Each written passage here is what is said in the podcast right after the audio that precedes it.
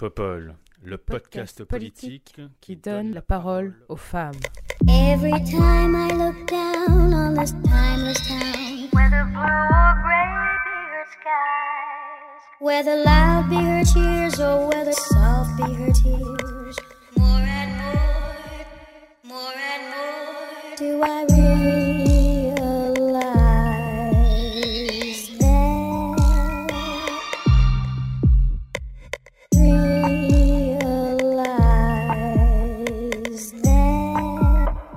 Bonjour, bonjour, bienvenue sur ce 28e épisode de Popol. Et pour ce 28e épisode de Popol, j'ai le plaisir de recevoir Clémentine Autain. Bonjour Clémentine, Bonjour.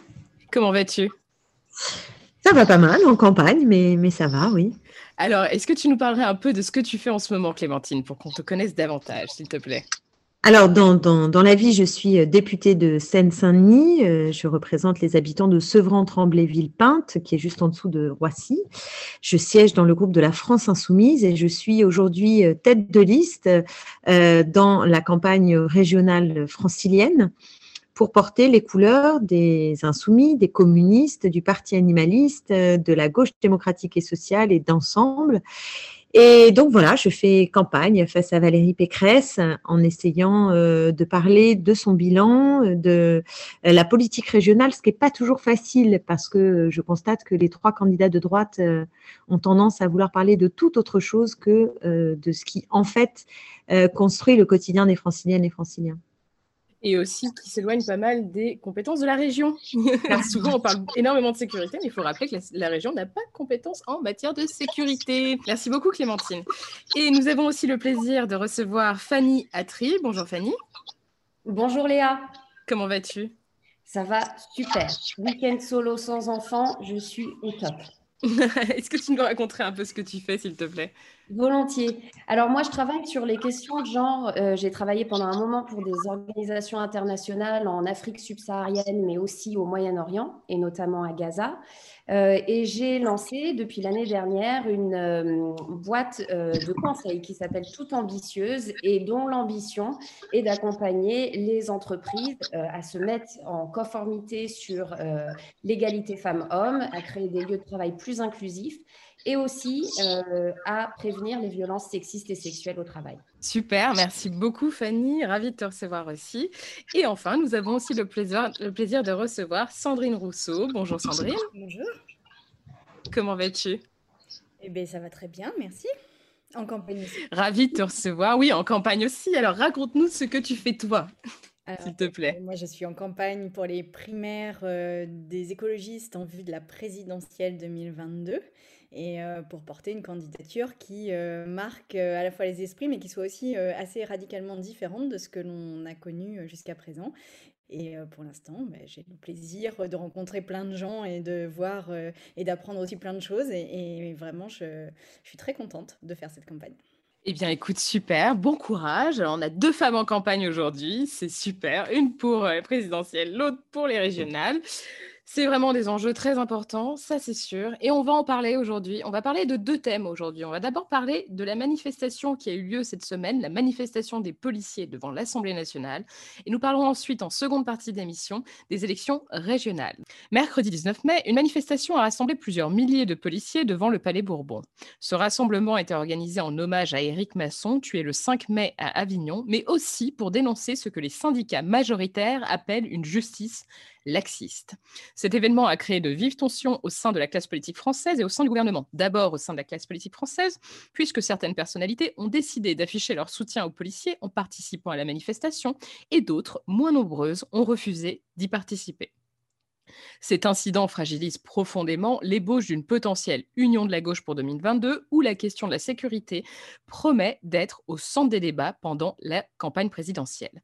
Du côté du gouvernement, cet événement a créé des tensions entre le ministre de l'Intérieur et le garde des Sceaux en les renvoyant dos à dos. Par ailleurs, l'Assemblée nationale a voté jeudi dernier l'abandon des rappels à la loi suite à un amendement introduit par le garde des Sceaux. Cette mesure était vivement critiquée par les policiers.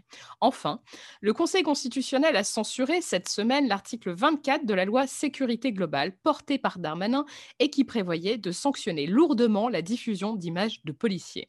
Le ministre de l'Intérieur a réagi en promettant de réécrire le texte afin de conserver ce délit largement soutenu par les syndicats de policiers. À quelques mois de l'élection présidentielle, le contexte actuel nous laisse entendre que le débat sur la sécurité s'annonce particulièrement houleux et compliqué. Qu'en pensez-vous? Est-ce que cette manifestation et les revendications des policiers vous surprennent? Fallait-il ou non être aux côtés des policiers lors de cette manifestation?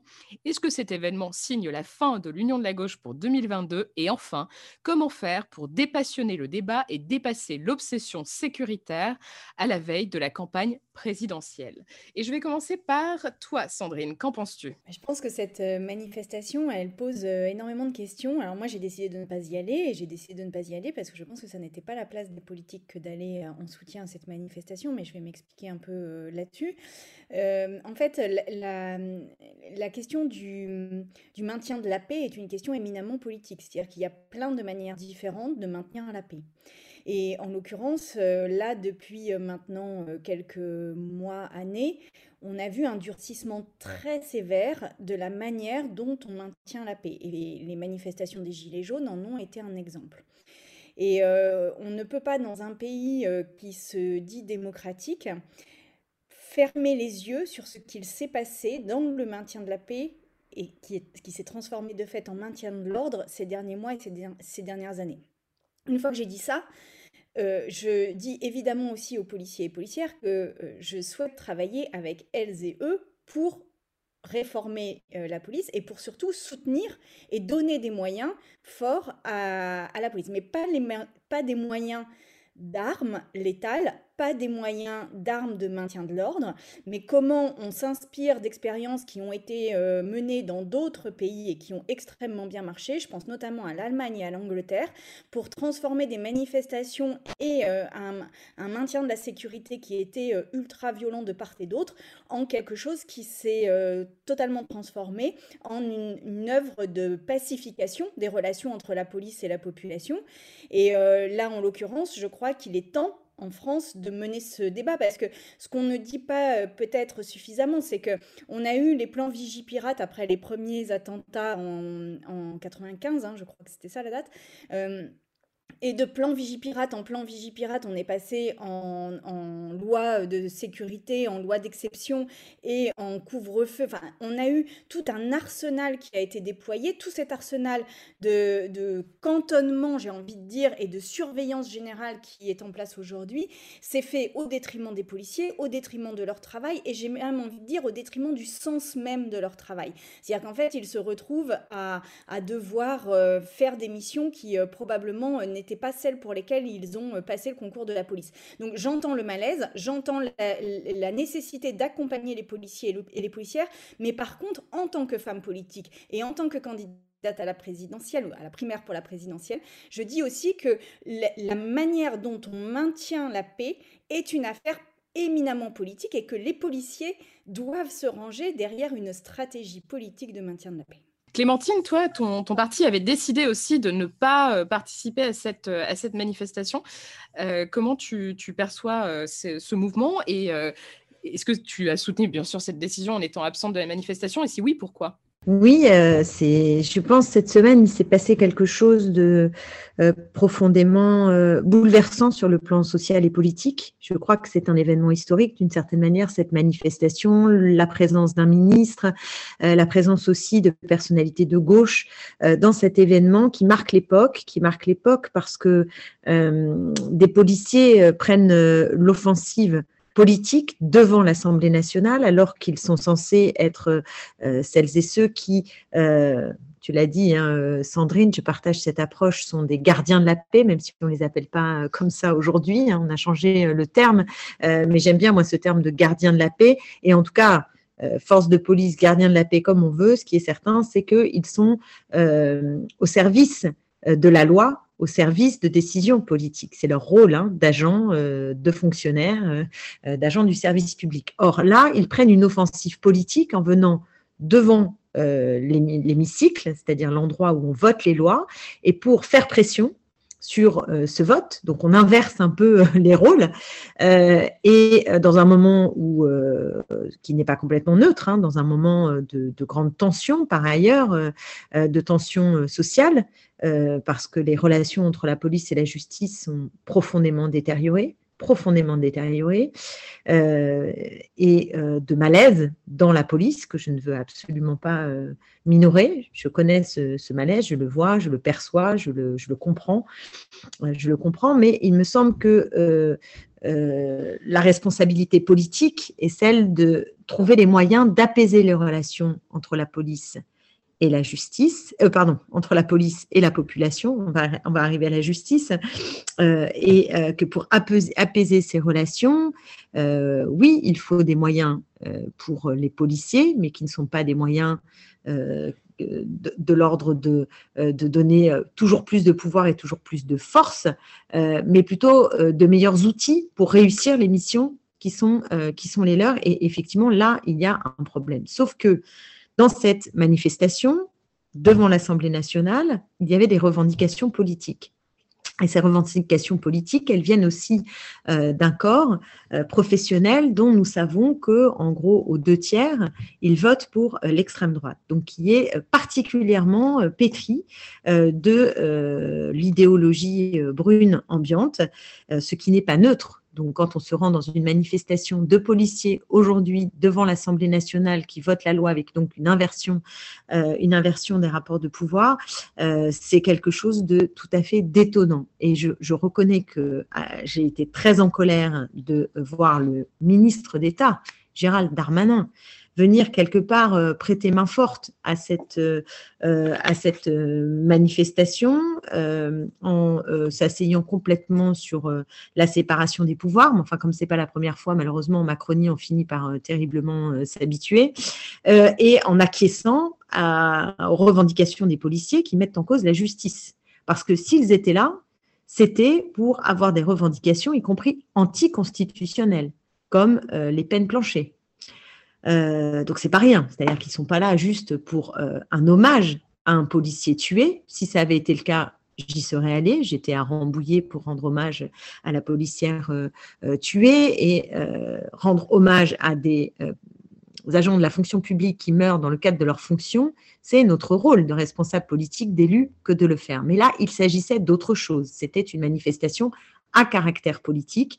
Darmanin n'avait pas à y être et a laissé, euh, quelque part, à adouber les revendications qui étaient des revendications de mise en cause de la justice et donc là aussi de séparation euh, euh, des pouvoirs. Donc c'est assez grave et la présence de la gauche m'a, je, dois le dire, en fait, assez stupéfaite. Je, reste devant une forme d'incompréhension de, profonde.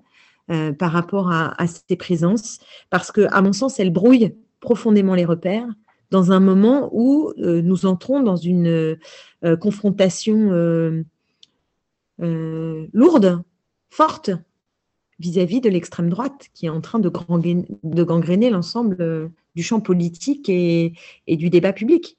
Donc ce moment est un moment, à mon sens, où il faut être au carré sur ce que nous venons défendre.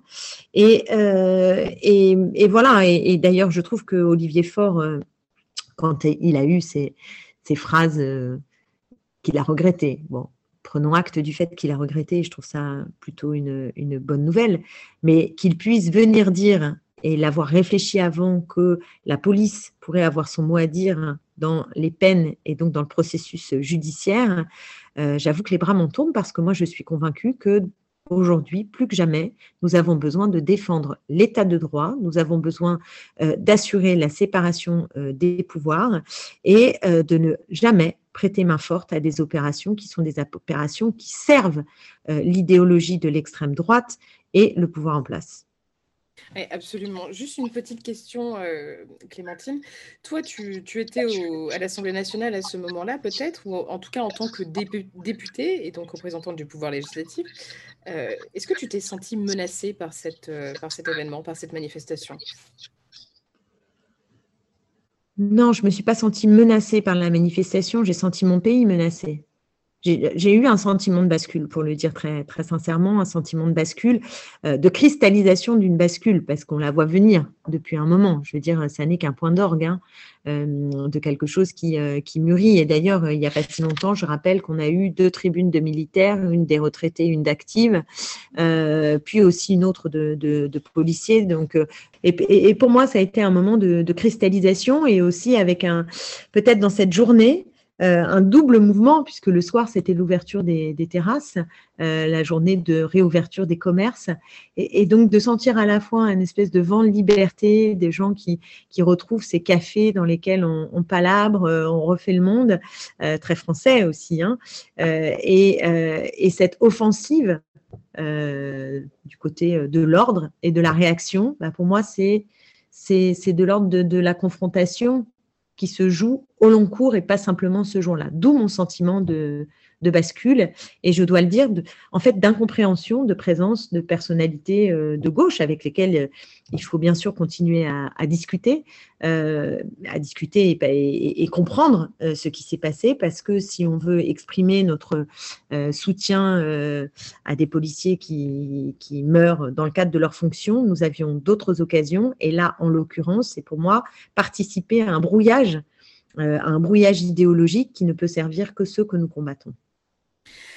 Oui, tout à fait. Toi, Fanny, comment tu as, tu as perçu euh, cette, euh, cette, manifestation? Comment tu as vu les choses? Est-ce que tu, tu, partages un peu cette opinion euh, de Sandrine et Clémentine par rapport au fait que être sur place, ce n'était pas, pas forcément très judicieux politiquement, parce que ce sont des revendications politiques face, à, face finalement à un pouvoir judiciaire qui est aussi assez malmené. Il hein. ne faut pas l'oublier, les juges n'ont pas non plus les moyens qu'ils souhaiteraient avoir pour pour pouvoir euh, rendre justice comme il se doit.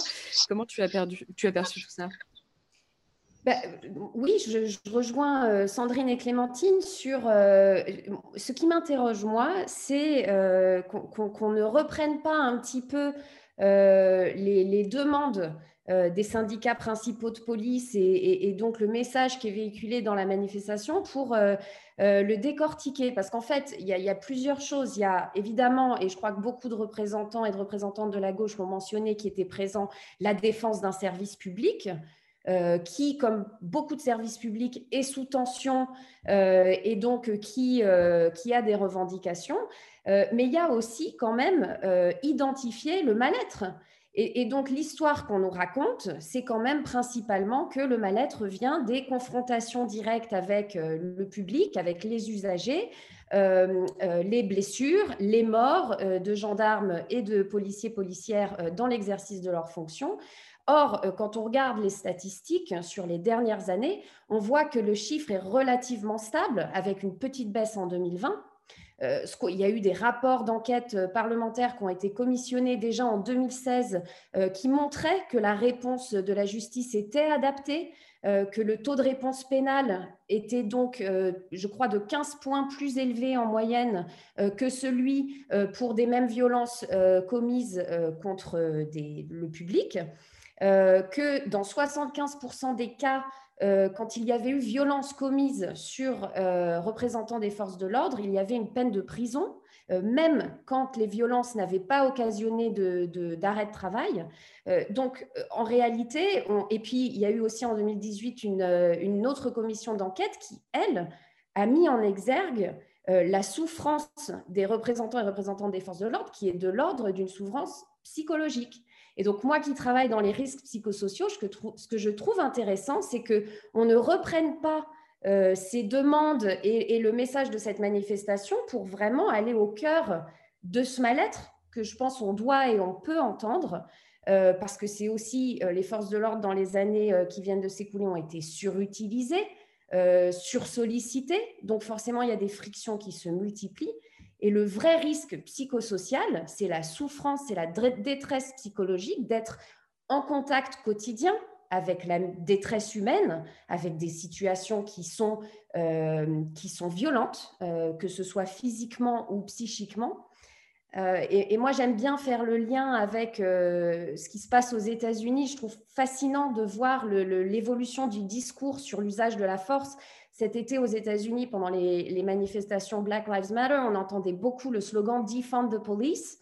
euh, dont beaucoup, évidemment, les conservateurs, euh, les, gens qui ont leur plateforme politique basée vraiment sur la sécurité, euh, disaient que c'était une hérésie, que justement, il ne fallait pas sous-financer la police.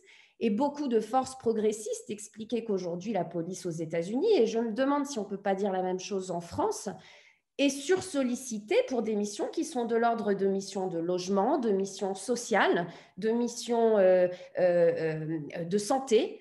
Euh, et qu'il euh, faut réfléchir aujourd'hui euh, à une façon d'accompagner les forces de l'ordre, peut-être refocaliser le mandat et aussi les accompagner sur le risque psychosocial qui est inhérent à leur métier, qui est la supervision des psychologues. Donc, je suis étonnée de ne pas avoir entendu trop ça de la gauche, que ce soit bah, de la gauche qui a décidé de ne pas se rendre aux manifestations ou de la gauche qui a accompagné ces, euh, manifestants et manifestantes, sur euh, on se trompe de débat. Et si on continue euh, la surenchère sécuritaire, c'est-à-dire armer, investir dans du matériel, des gilets pare-balles et, des choses comme ça, on rate l'occasion de vraiment traiter et accompagner les représentants et représentantes des forces de l'ordre dans l'exercice quotidien de leurs fonctions, qui est effectivement un exercice où il y a de la souffrance humaine.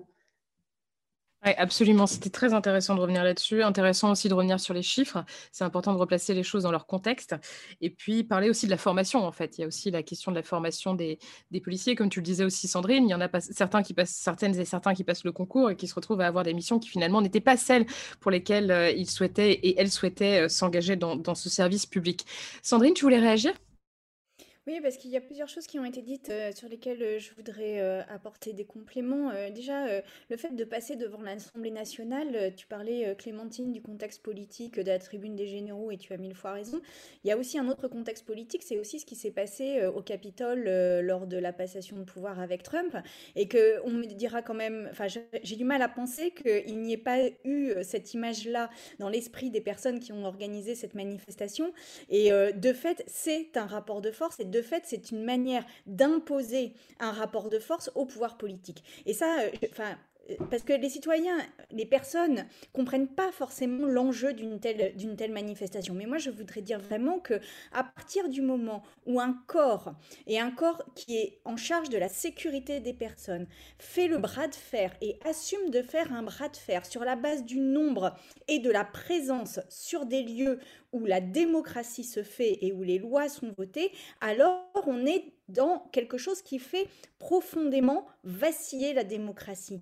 Je crois vraiment, euh, évidemment que quand il y a des manifestations de soignants, ça n'est pas la même chose que quand ce sont des manifestations de policiers, et ça n'est pas la même chose de s'arrêter devant l'Assemblée nationale quand on est un policier ou quand on est un médecin, vraiment. Et euh, et en l'occurrence, dans les dans les pays totalitaires, c'est la police et l'armée qui gèrent et qui mettent sous leur influence le politique. Et nous, dans une démocratie, c'est le politique qui est au-dessus de la police et de l'armée. Et il faut vraiment tenir cela parce que c'est fondamental dans l'organisation de notre pays. Donc ça, c'était la première chose. La deuxième chose, c'est que moi, j'ai aussi décidé le lendemain d'aller rendre hommage à Rémi Fraisse, qui est un militant écologiste qui a été euh, tué à Sivins euh, avec une grenade dans le dos. Alors, c'était les gendarmes, c'était pas la police. Mais euh, je, l'ai fait parce que je, voulais dire aussi qu'il y avait des personnes qui mouraient de, la manière dont on maintenait l'ordre aujourd'hui, et, ce depuis plusieurs années, et qu'il ne faut pas les oublier non plus, parce qu'une victime égale une victime, et que là, en l'occurrence, euh, euh, pour Rémi Fraisse, il n'y a même pas eu de justice, parce que ça, et c'est le troisième point, on le dit aussi peu, mais la France a une IGPN, donc euh, une police des polices, qui euh, est interne à la police. C'est-à-dire qu'une des choses que moi je voudrais porter en tant que candidate à la présidentielle, c'est de sortir l'IGPN, l'inspection de la police, à l'extérieur du corps des policiers, de sorte qu'il y ait une forme d'indépendance bien plus grande de cette IGPN vis-à-vis euh, des forces de police. Et ça, je sais que pour les policiers, c'est quelque chose qui n'est pas euh, très, très entendable pour eux, mais euh, j'ai envie de leur dire, contre une politique de fond de soutien à votre travail, de soutien à vos conditions de travail, de soutien aussi à, la manière dont vous pouvez l'exercer, le matériel dont vous disposez, etc., eh bien, en contrepartie d'un soutien bien plus fort là-dessus, alors il vous faudra accepter un IGPN en dehors de la police. Et la dernière chose que je souhaiterais dire, c'est que euh, y a, euh, des, la justice est un sujet en France. La justice est dotée de deux fois moins de moyens par habitant qu'en Allemagne, par exemple. Donc, on, manque cruellement, structurellement de moyens pour la justice. En cela, la critique des policiers est quand même à entendre. C'est-à-dire que oui, il a il n'y a pas assez ou il n'y a pas un suffisamment bon fonctionnement de la justice en France. Mais c'est avant tout parce qu'il n'y a pas eu de politique publique d'accompagnement de cette justice à la hauteur de ce que notre pays euh, pourrait espérer. Et donc ça aussi, c'est un enjeu, donner les moyens à la justice de fonctionner correctement, sans mettre en péril l'indépendance des juges. Je précise que la justice, c'est un contre-pouvoir essentiel en démocratie. Et donc l'indépendance de la justice et doit être sacralisée. Elle doit même être bien plus grande encore que celle que l'on a actuellement. Et puis enfin, la dernière chose, c'est que si on veut discuter avec les syndicats de policiers, et moi je souhaiterais discuter vraiment avec eux, eh bien, euh, on peut le faire en dehors d'une manifestation de rapport de force. Absolument, merci. Merci beaucoup Sandrine. Clémentine, tu voulais réagir? Oui, je, partage la proposition de, Sandrine sur euh, l'IGPN, qui est très importante. Euh, peut-être dire, parce qu'on n'invente pas des choses toujours euh, aussi incroyable qu'il y paraît, puisque ça existe en Angleterre, ça vient d'être mis euh, mis en œuvre et euh, le résultat est là, c'est-à-dire que déjà on voit que ça abaisse les tensions et les, et les situations qui sont des situations inacceptables. Et cette semaine précisément où il y a eu cette manifestation, je voudrais rappeler les, révélations euh, sur Viry-Châtillon qui ont été faites par Mediapart et qui donnent aussi à voir que euh, quand un ministre va dans une manifestation euh, avec les policiers et que par ailleurs, à aucun moment, à aucun moment, il ne tape du poing sur la table quand il y a des manquements graves, des violences policières, comme on en a vu avec les Gilets jaunes, des violences euh, répétés comme on en connaît euh, dans les quartiers populaires, des euh, contrôles aux faciès répétés là aussi. Enfin bref, les images aident aujourd'hui à bien se représenter ce que sont ces, réalités. Alors c'est pas tous les policiers, c'est pas évidemment, c'est pas, il s'agit pas de, mettre toute la police dans un, un même sac, mais précisément il s'agit pour renouer euh, un lien de confiance entre la police et la population et pour faire vivre la justice au sens euh, fort du terme, il faut impérativement que le ministre sache euh, taper du poing sur la table et s'exprimer quand il y a des manquements dans les pratiques des policiers au regard de voilà au regard des, des, principes qui sont les nôtres et du travail qui devrait être le leur. Donc ça c'est un point qui est très important et c'est aussi une des raisons pour lesquelles pour lesquels il était compliqué d'aller dans une telle manifestation de mon point de vue, ou même pour être plus franche, je pense que c'était une, faute. Parce que euh, dans le moment que nous traversons, nous avons aussi besoin de donner euh, de la voix euh, à, à cela et à ne pas rallier et relayer les obsessions de nos adversaires. Absolument. Merci beaucoup. Merci beaucoup à toutes les trois pour euh, vos éléments sur, euh, sur cette thématique. Si ça vous convient, on va passer au, deuxième thème, sauf si vous vouliez rajouter quelque chose. All good C'est parti. Alors, deuxième thème, les élections régionales. Les élections régionales et départementales se dérouleront les 20 et 27 juin 2021. Initialement prévues en mars, ces élections ont été reportées à plusieurs reprises en raison de la crise sanitaire. Depuis le 17 mai à midi, le dépôt des listes pour les élections régionales est clos et tous les candidats peuvent désormais se concentrer sur la campagne en vue du scrutin. On comptabilise finalement 155 listes, dont 17 menées par les 17 présidents sortants dans les 17 régions concernées par cette élection. 13 membres du gouvernement ont décidé de se porté candidat, alors que la défaite s'annonce assez douloureuse pour la République en marche, qui semble avoir du mal à s'implanter localement. En outre, il est quand même intéressant de noter que tous les présidents sortants sont candidats à leur propre réélection. Union de la gauche, soutien de la majorité à certains candidats de droite, renforcement de l'implantation du Rassemblement national au niveau local. Ces élections ont déjà fait couler beaucoup d'encre et constituent pour certaines et certains un véritable laboratoire politique en vue de 2022. Qu'en pensez-vous? Est-ce que ces élections qui se déroulent dans un contexte très particulier vont véritablement donner le là à la campagne présidentielle? Par ailleurs, nous savons que ce type de scrutin mobilise assez peu les électrices et les électeurs. Ne risque-t-on pas de faire face à une abstention record? Et je vais commencer par toi, Fanny. Qu'en penses-tu? Alors, moi, ce que je trouve intéressant euh, là, dans, les, personnalités euh, qui, émergent euh, dans, le cadre de ces élections régionales, c'est vraiment en tout cas pour moi, quand même un espoir de renouveau pour 2022.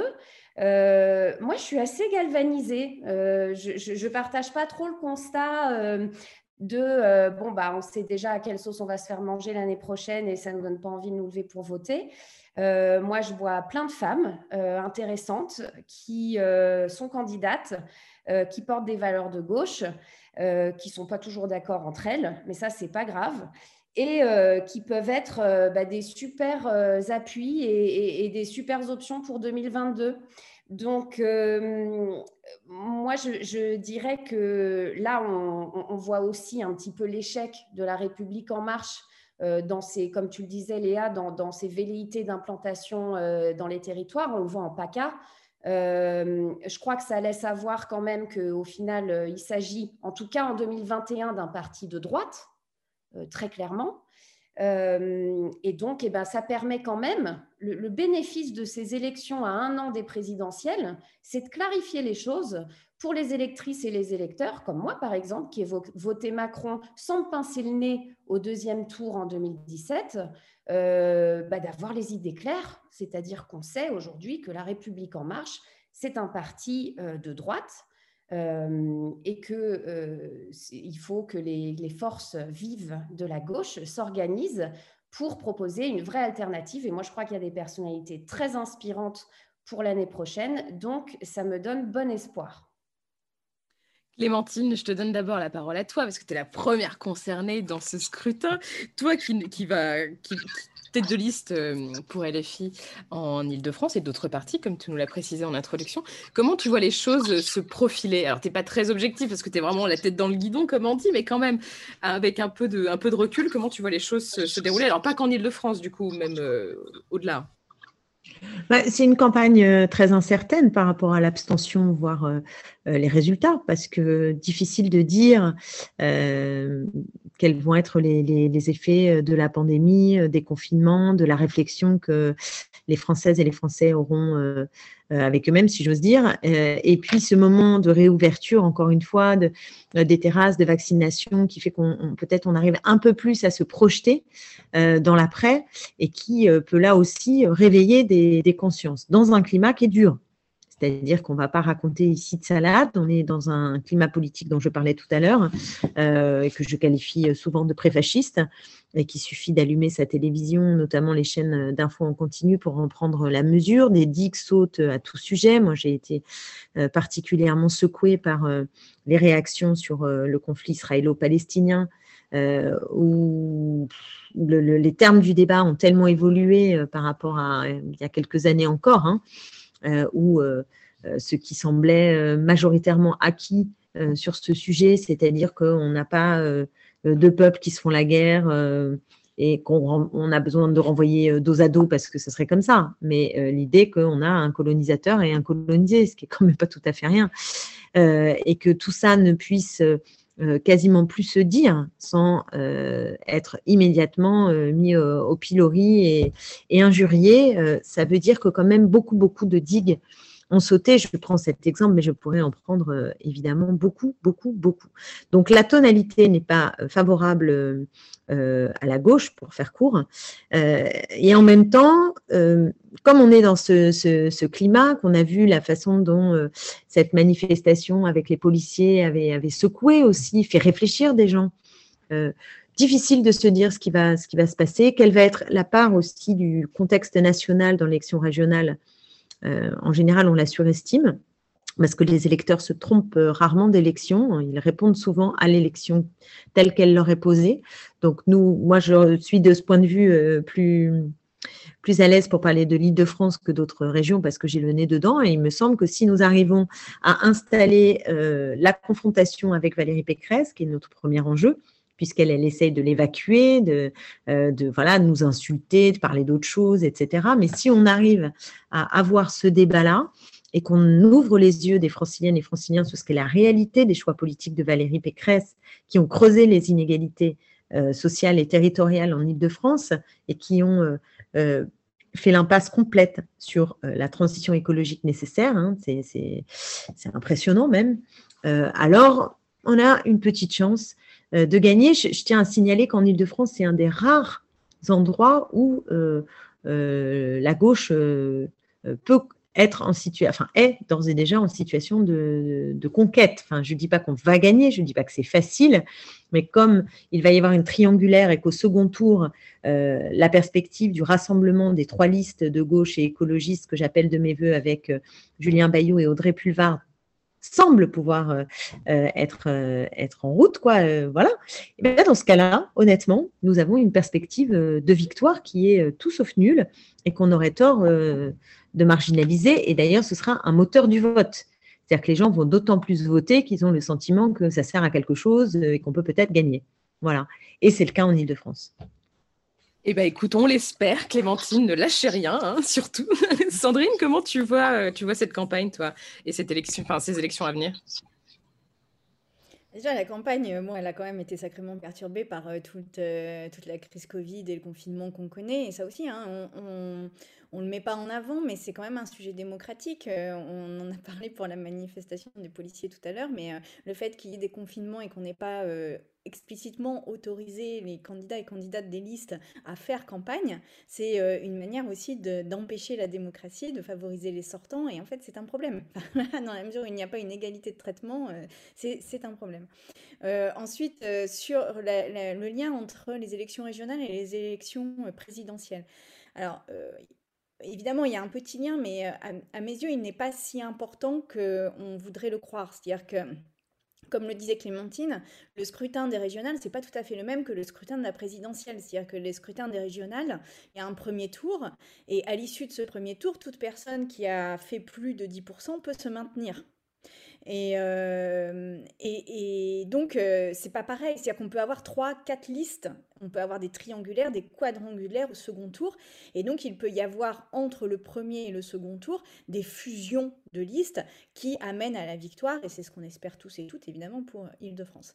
Mais euh, l'élection présidentielle, c'est pas la même chose. C'est-à-dire qu'il n'y a que deux candidats, il n'y a que les deux premiers arrivés en tête qui passeront euh, le second tour. Et donc, c'est en cela que l'enjeu euh, de l'union, par exemple, puisque c'est ça dont il s'agit derrière, est un peu différent entre les élections régionales et les élections présidentielle. Parce que si on, part tous et toutes éclatés au présidentiel, alors on, ne pourra pas fusionner les listes comme on le fait au, régional.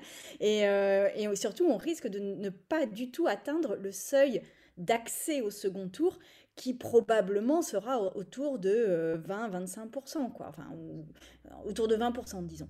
Donc euh, là, on a un enjeu particulier sur la présidentielle. Alors, ceci dit, les régionales euh, sont quand même un laboratoire, c'est-à-dire qu'on va regarder région par région un peu euh, ce qui se passe.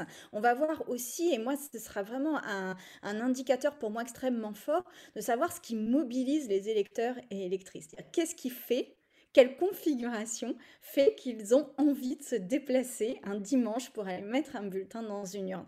Parce que l'enjeu va être le même au moment de la présidentielle. Et euh, le pari que je fais est que je pense que quand on est juste sur des alliances de logos ou des additions de logos, eh bien, euh, je ne suis pas sûre que ça motive suffisamment pour dépenser une partie de son dimanche à aller voter, ce qu'on peut regretter, mais de fait, ce sera comme ça. Et donc, je crois qu'il y aura plusieurs enseignements à tirer de ces régionales, avec le bémol que je dis, c'est-à-dire que régionales et présidentielles ne sont pas le même scrutin. Absolument, c'est vrai que ça peut quand même créer, euh, créer un peu de, d'espoir dans l'avenir et ça crée effectivement de l'enthousiasme en espérant que la, participation soit importante. Clémentine, on va te laisser la parole avant que tu partes parce qu'il faut que tu files justement pour faire campagne et pouvoir euh, remporter euh, l'élection face à, notre chère Valérie Pécresse, n'est-ce pas? Donc on va te laisser la parole pour savoir de quoi, pardon, pour ton actu, de quoi voulais-tu nous parler s'il te plaît?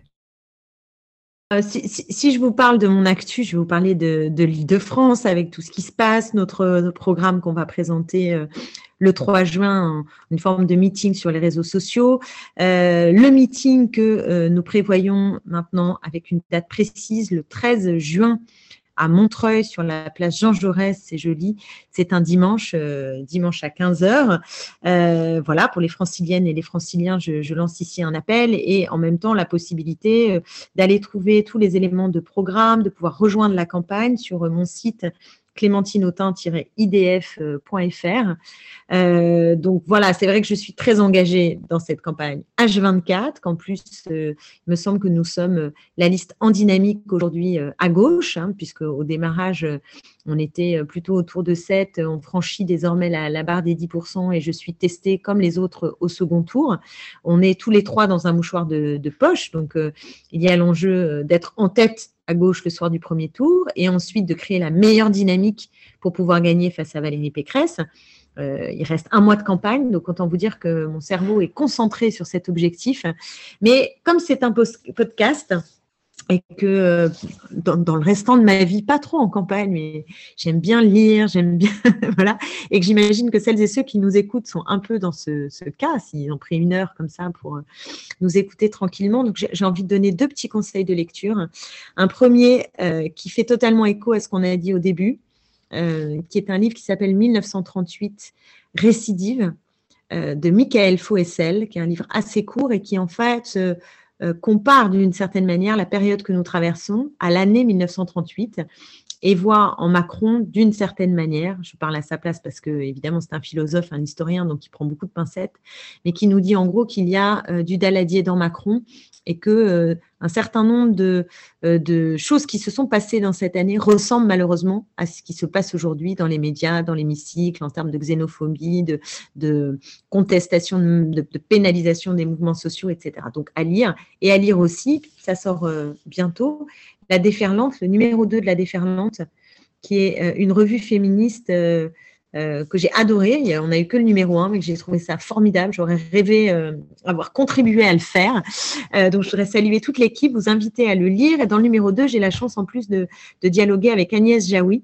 Toutes les deux, on a fait une interview croisée. Donc voilà, petit, petite page de publicité pour toute l'équipe de la Déferlante et pour vous donner envie de lire ce magazine féministe qui, je suis sûre, plaira beaucoup, si ce n'est déjà fait, à Sandrine et à Fanny.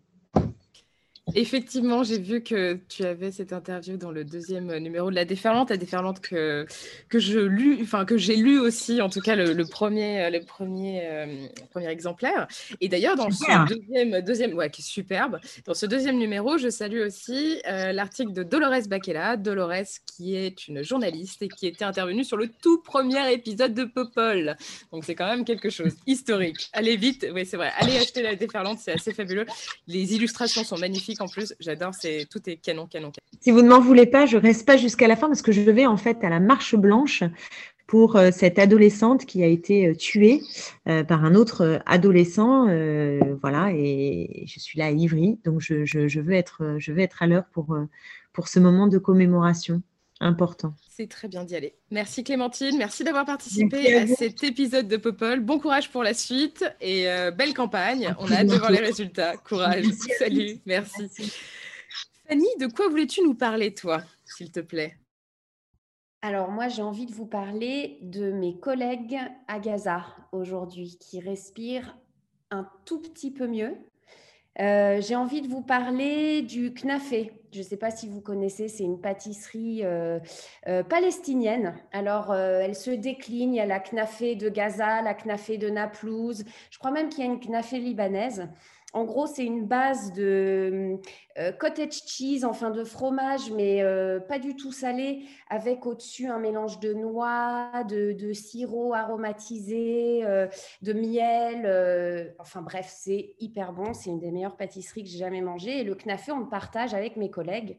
à Gaza, j'ai eu la chance de pouvoir y aller trois fois. La dernière fois, c'était à l'été 2019, autour d'une table. Et je voulais vous parler d'eux aujourd'hui et d'elles euh, parce que c'est des codeurs, des développeuses, des entrepreneurs euh, qui se réunissent dans un coworking space qui est cher à mon cœur, qui s'appelle Gaza Skygeeks.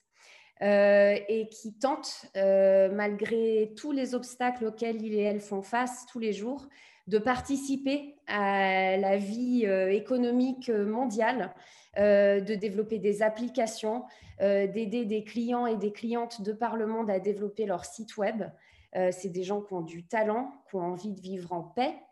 et donc, c'est à eux que je pense aujourd'hui. Et c'est d'eux dont je voulais vous parler. J'ai super hâte de manger une knafée avec eux. Je pense que je n'ai pas fait un super job de décrire la pâtisserie, mais c'est vraiment bon, croyez-moi. Et puis, donc, je les embrasse. Euh, et une recommandation de lecture, bah, il y avait deux livres dont je voulais vous parler très rapidement. Et on va être complètement honnête, j'en ai lu aucun des deux, mais je les connais un petit peu et j'ai quand même envie de vous encourager à les lire. Euh, le premier, bah, c'est Le coup de la virilité de Lucie Pétavin. Je me demande, Léa, si tu vas pas la voir. Euh, elle est déjà intervenue, Lucille. Ah bah voilà. Ouais. et quand on parle de la manifestation du 19 mai, et quand on parle des revendications, on ne peut pas s'empêcher non plus de penser qu'il y avait quand même beaucoup, beaucoup, beaucoup d'hommes dans ces rues et beaucoup de revendications qui sont dans la confrontation. Euh, et pour rappel, bah, la population carcérale, c'est 96% d'hommes et qu'il est peut-être temps aujourd'hui de se poser les vraies questions euh, sur nos rapports entre humains et la violence qu'ils engendrent. Euh, et puis le dernier, c'est Trois mois sous silence qui vient de sortir de Judith Aquien, euh, qui parle des premiers mois de grossesse. Euh, qui aujourd'hui en France sont des mois pendant lesquels on n'existe pas, on est invisible, on doit garder le secret. et, ça, pour des milliers de femmes tous les ans qui sont enceintes au travail, c'est une vraie souffrance avec aussi des vraies conséquences concrètes sur leur façon de travailler. Donc, je vous recommande euh, ce livre parce que c'est vraiment le premier, en tout cas, que moi j'ai vu qui lève le tabou sur ce, secret des trois premiers mois qu'on nous impose parfois euh, et qui, à mon sens, nous entrave beaucoup plus que nous protège. Voilà.